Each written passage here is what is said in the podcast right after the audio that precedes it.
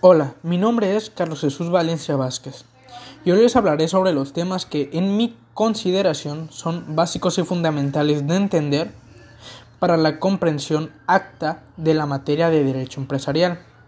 Me gustaría por comenzar con el derecho mercantil, que tiene por definición ser el conjunto de normas jurídicas que se aplican a los actos de comercios, que se califican en base a las personas que ejercen la profesión de comerciantes.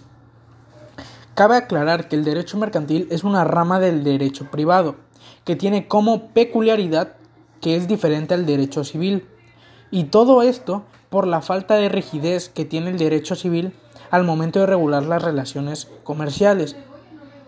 Claramente, porque las relaciones mercantiles tienen eh, habilidades propias como flexibilidad y rapidez, se crean estas instituciones que son más estrictas y se encargan de disciplinar a los comerciantes y de igual manera a las actividades propias del, del mismo comercio.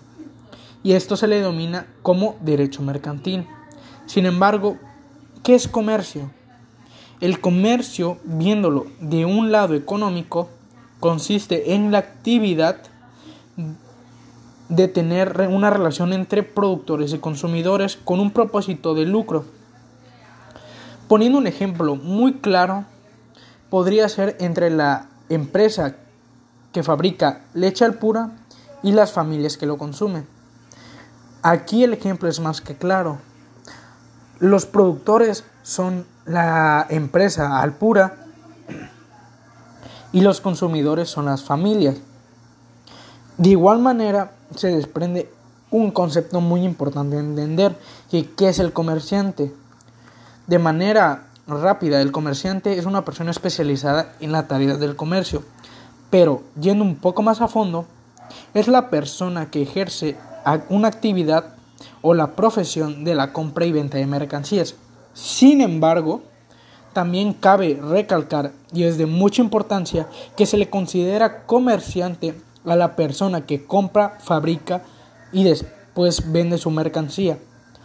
Otro ejemplo relacionado al primero sería un heladero, ya que compra la leche, fabrica su mercancía, que en este caso sería el helado, y después la vende a los consumidores. Aquí ya es un comerciante, porque realiza tanto compra y venta y la relación que acabamos de mencionar de compra, fabricación y venta. Existen diferentes tipos de comerciantes. Claramente, uno es comerciante individual y el otro es comerciante colectivo o igual denominado sociedades mercantiles. El comerciante individual es aquel que tiene la capacidad legal para ejercer el comercio de forma normal, mientras que las sociedades mercantiles son aquellas sociedades que tienen por objetivo el realizar una o más actividades de comercio. El comerciante también tiene eh, obligaciones, como puede ser las inscripciones en el registro público de comercio con los documentos cuyo objetivo es la autenticidad en hacerse notorios.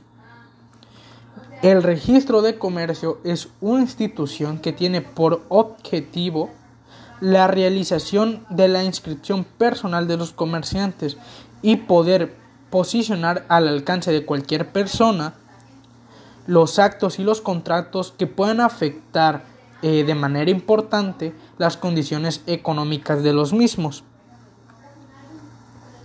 De esto se puede desprender otro tema que son los auxiliares del comerciante, que eh, es esta persona que además de realizar la actividad que ya está, ya está destinada a realizar, ya sea de índole intelectual o material, también tiene la capacidad de colaborar o ayudar al comerciante, pudiendo ir en su representación ya sea en mayor o menor grado.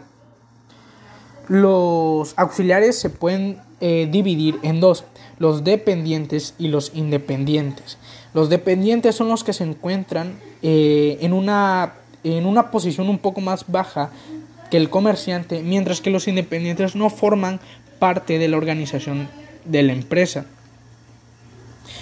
Pero, ¿tenemos claro qué es una empresa? Bueno, pues una empresa es un negocio que tiene una organización para realizar una actividad económica que se dirige a la producción o al intercambio de bienes o servicios. Claramente las empresas se pueden clasificar en individuales y colectivas.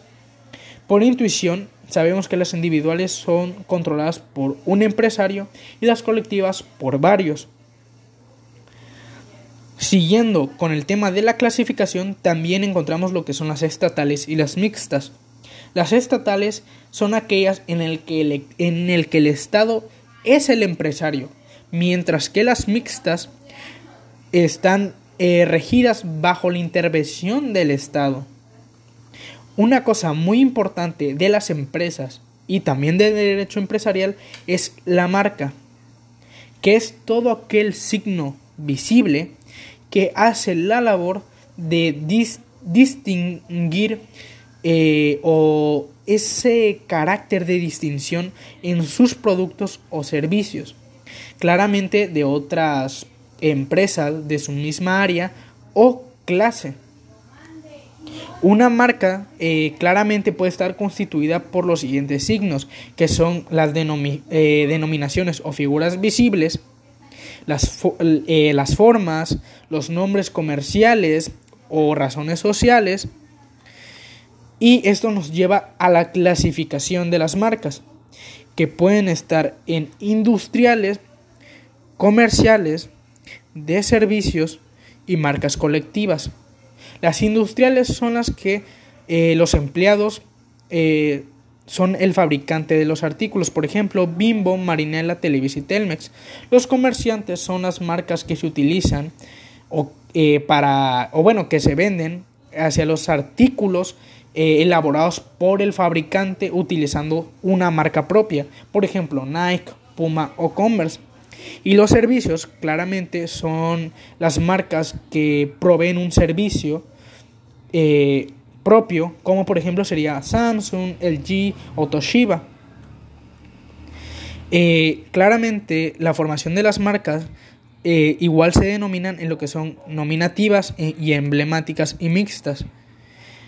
las nominativas son aquellas que son con una simple denominación o con una simple palabra como Calvin Klein o Sara, las emblemáticas son las que se forman por símbolos como Apple, Playboy o Nike y las mixtas son aquellas que son por la combinación de las anteriores como Nike con el logo y Nike, Lacoste como el logo y Lacoste y Puma con el logo y Puma. Y esto ha sido todo y espero, y espero haya quedado bastante claro la importancia que tiene el derecho empresarial en la vida cotidiana.